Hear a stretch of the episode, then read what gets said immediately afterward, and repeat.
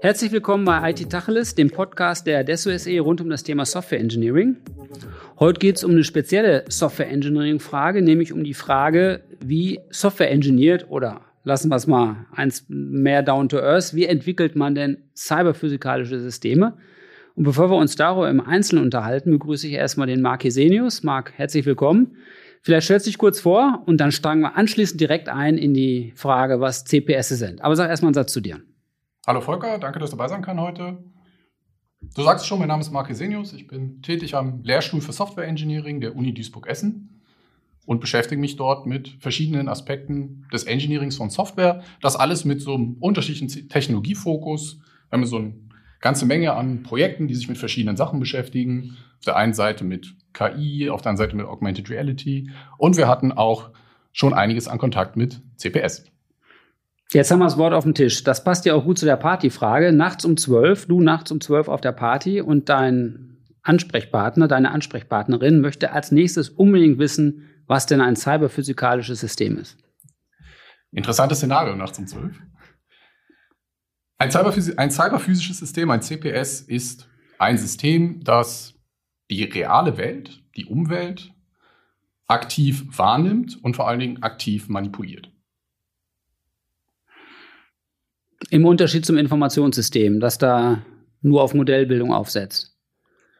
So ein Informationssystem lebt in so einer eigenen virtuellen Welt und alles, was es über die reale Welt mitbekommt, bekommt es quasi zugeliefert. Zum Beispiel durch eine Benutzereingabe. Na, also stehe im Lager und sammle irgendwelche Dinge ein, gehe ans Regal, nehme etwas raus und damit mein Warenwirtschaftssystem das mitbekommt, muss ich das aktiv einscannen. Mit einem Barcode-Scanner, ich nehme den Barcode auf und dann weiß das System, dieser Artikel, den habe ich jetzt in der Hand. Wenn ich den Barcode nicht einscanne, weiß das System das halt nicht. Mhm.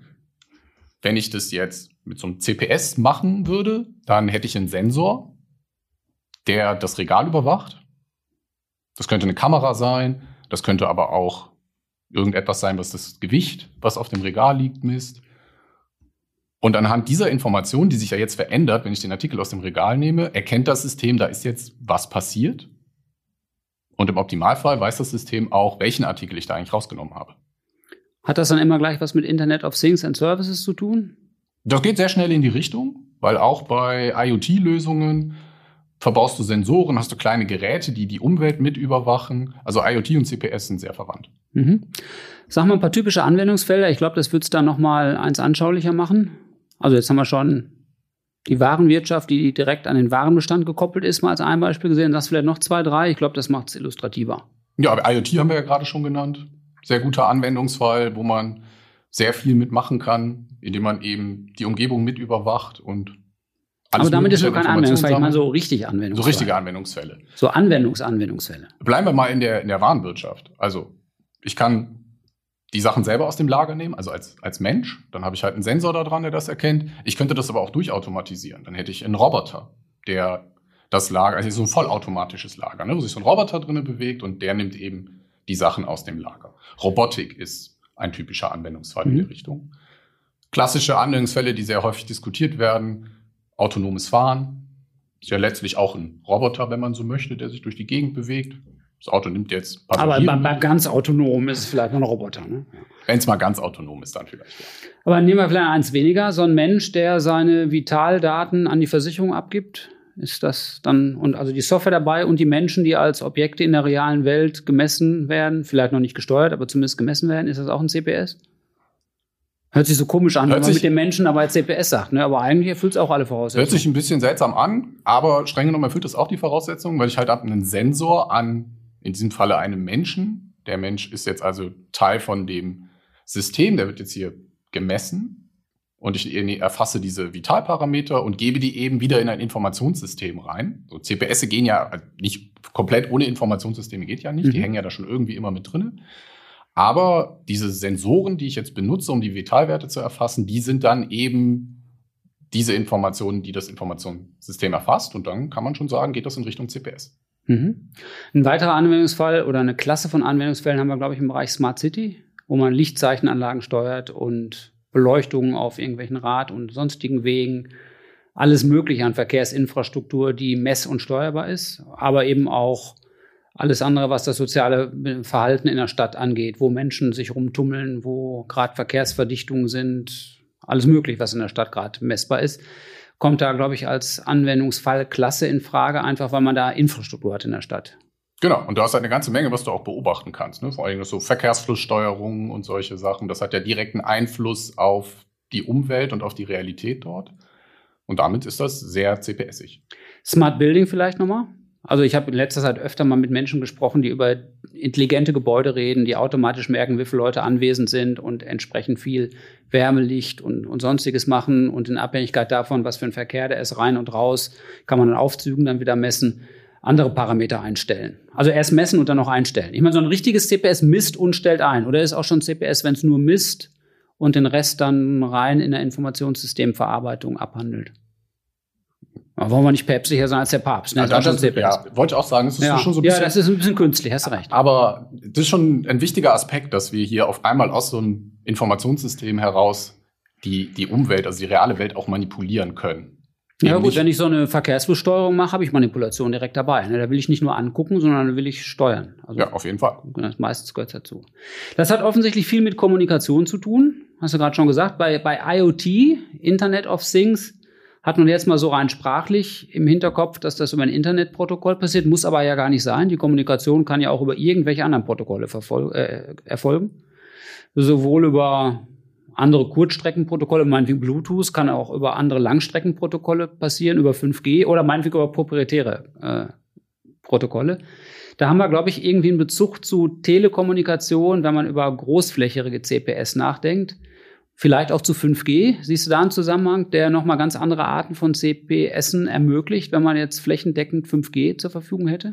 Wirst du flächendeckend auf jeden Fall haben, weil das eben so Anwendungsfälle wie Smart City, ist ein sehr gutes Beispiel, halt ermöglicht, ähm, weil es halt so Sachen wie Internet of Things ermöglicht, weil ich auf einmal sehr viele Geräte, sehr viele kleine Geräte in meinem Netzwerk haben kann. Aber man muss es, glaube ich, gar nicht so großflächig sehen. Man kann das eigentlich schon im Kleinen sehen. Wenn man so ein Campusnetz hat und ich habe jetzt eine, eine Fabrik oder irgendein anderes Gebäude. Da müssen jetzt Daten ausgetauscht werden und da ist es irgendwie relevant, dass die Daten halt sich äh, schnell übertragen werden, dass Latenzen eingehalten werden. Klar, dann redest du auf einmal über 5G oder über vielleicht brauchst du auch ganz was anderes, sowas wie LoRaWAN oder so. Das mhm. gehört da alles mit rein. Also es ist nicht nur Hardware und Software, also ne, die Roboter und die Sensoren und auf der anderen Seite das, was da steuert, sondern du musst halt auch Übertragungswege betrachten. Mhm.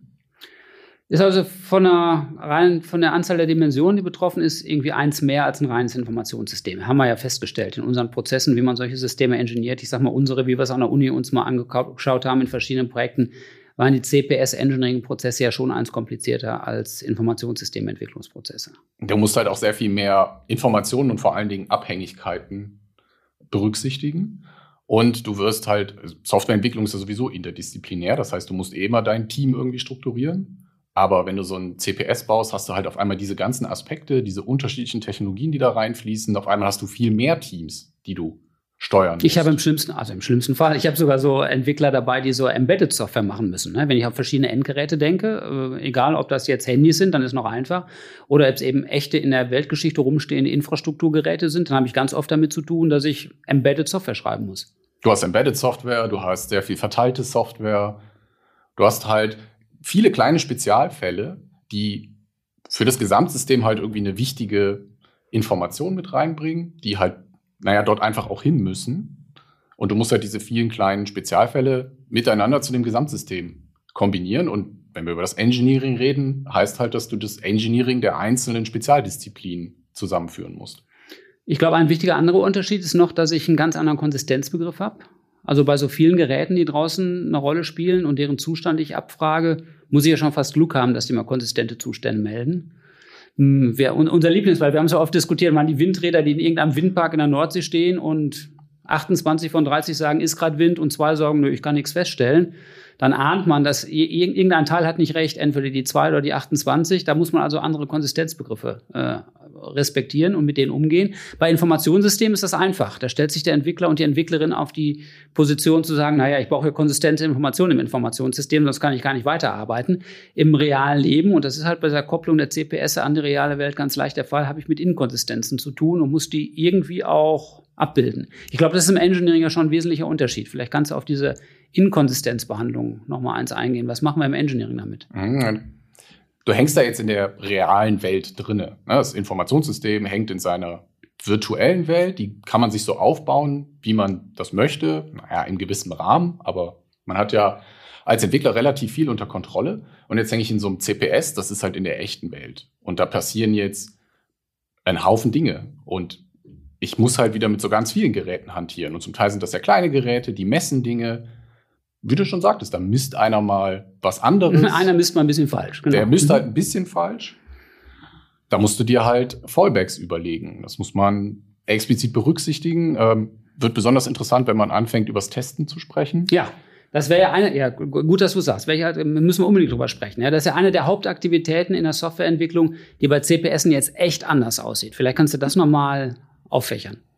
Ja, ist halt spannend, wenn du ein System hast, von dem du gar nicht so richtig weiß, wo es ausgeführt wird. Mhm. Also wir kennen das zum Teil schon, wenn wir über mobile Anwendungen reden. Da wird ja auch immer gesagt, ne, du entwickelst eine App für Android oder iOS, ist ja egal.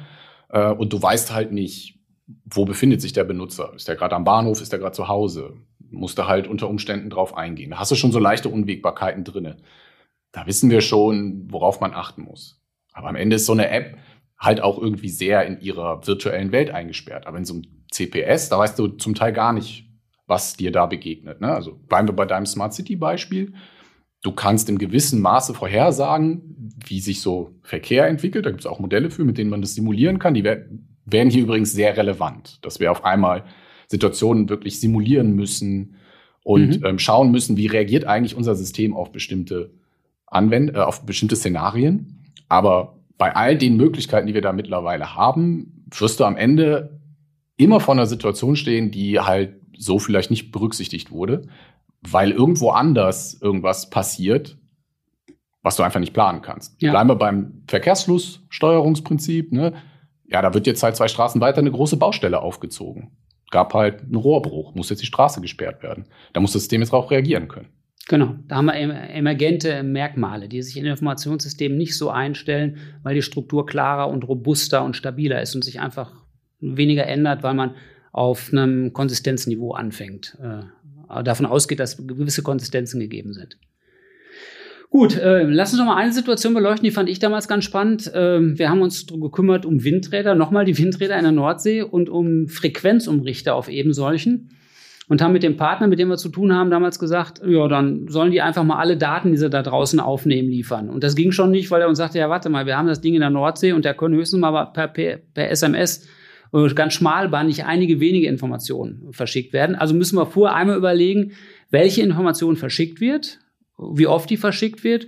Und bei manchen Informationen müssen wir auch vor Ort, also bei dem Frequenzumrichter, noch lokal verdichten und das verdichtete Datum übermitteln. Das ist ja auch eine Situation. Haben wir die in Informationssystemen so? Und was bedeutet die fürs Engineering? Ja, auch da würde ich einmal die Parallele zu den mobilen Anwendungen ziehen.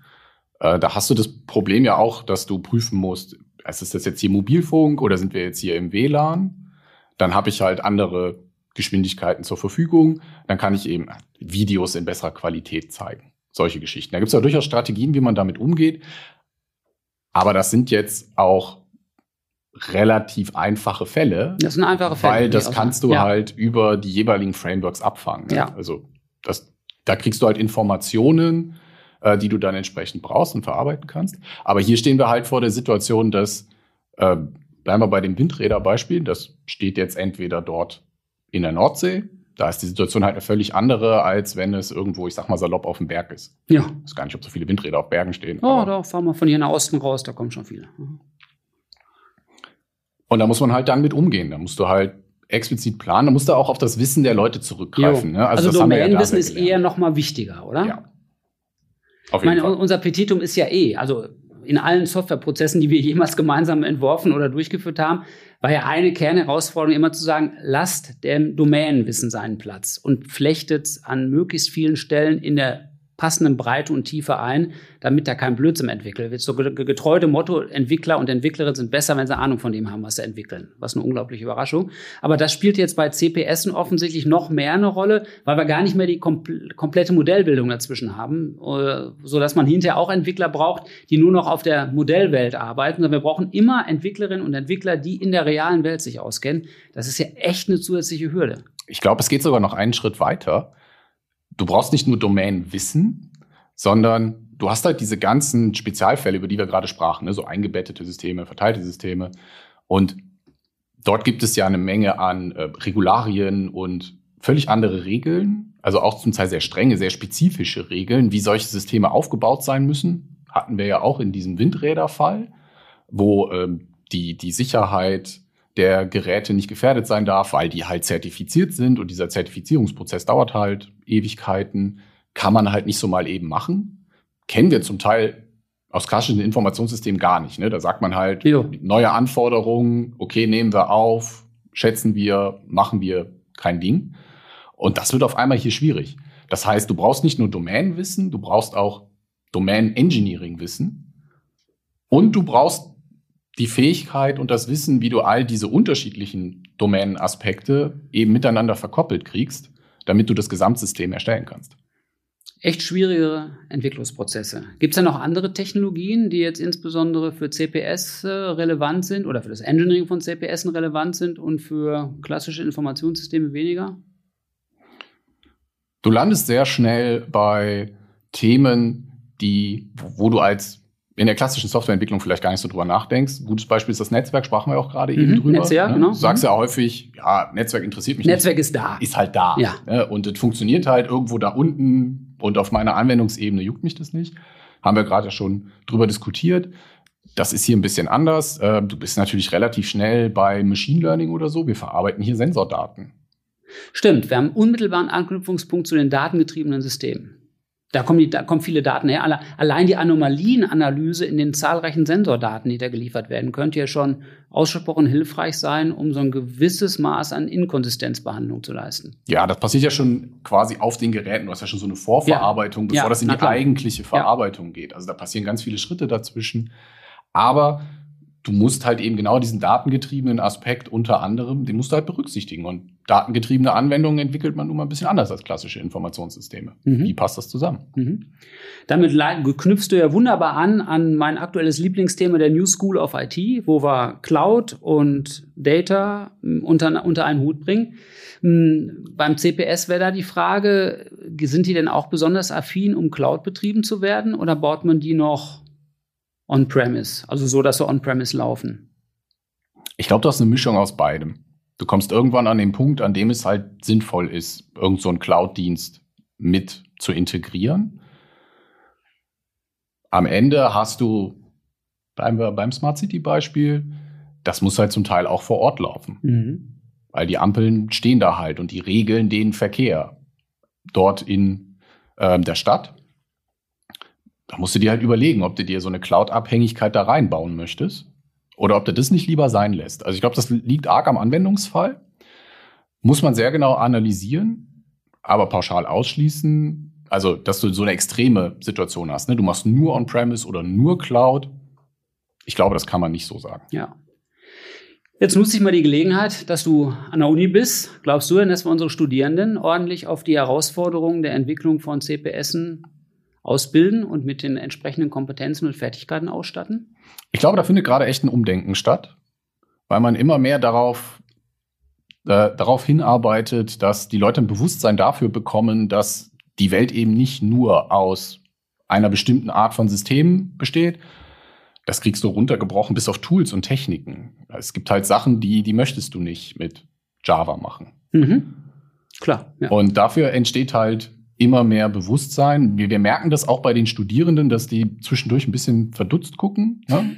Gut, das erleben wir öfter.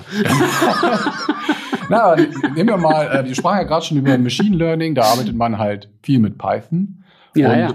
da reagiert der eine oder andere dann schon auch schon mal ein bisschen überrascht und wundert sich, dass er jetzt halt eine neue Sprache lernen muss. Ja, ja, Aber ich glaube, die Leute lernen das dann auch, dass das sinnvoll ist und Ja. dass das Gründe hat. Ja, wunderbar. Marc, Dankeschön. Gibt es da noch Literatur, die du unseren Zuhörerinnen und Zuhörern ans Herz legen möchtest? Außer der eigenen, die kannst du auch gerne nennen, aber jetzt nicht hier, die tun wir hinterher einfach nur so auf die Homepage. Gibt es was anderes, so als Standardwerk vielleicht oder Einführungsliteratur? Meine Empfehlung wäre, äh, da mal ein bisschen links und rechts die Augen aufzuhalten und einfach zu gucken, was es so in anderen Domänen auch so gibt. Ähm, gerade wenn man mal sich ein bisschen von den klassischen Informationssystemen wegbewegt, hin zu eben solchen Sachen wie eingebettete Systeme, verteilte Systeme. Da gibt es dedizierte Literatur zu, die das betrachtet, wo in den letzten, naja, fast schon Jahrzehnten sehr viele Erfahrungen gesammelt wurden. Da lohnt es sich mal reinzugucken, wenn man, auch wenn man aus der klassischen Softwareentwicklung kommt. Da gibt es Details, die sind so ein bisschen anders. Vieles findet man wieder, aber manches äh, verändert auch den Blickwinkel. Und ein paar davon nennst du uns noch, dass wir die auf der Homepage unterbringen können. Das mache ich. Super. Marc, Dankeschön, dass du da warst, dass wir uns so, also so gar nicht kontrovers, aber so abwechslungsreich über CPS unterhalten konnten. Fand ich ganz angenehm. Danke dir. Ich möchte nochmal hinweisen auf unsere Landingpage www.adesso.de slash podcast.de. Da findet man alle Informationen zu unserem heutigen IT-Tacheles und auch zu allen anderen. Marc, dir vielen Dank. Danke dir. Ciao.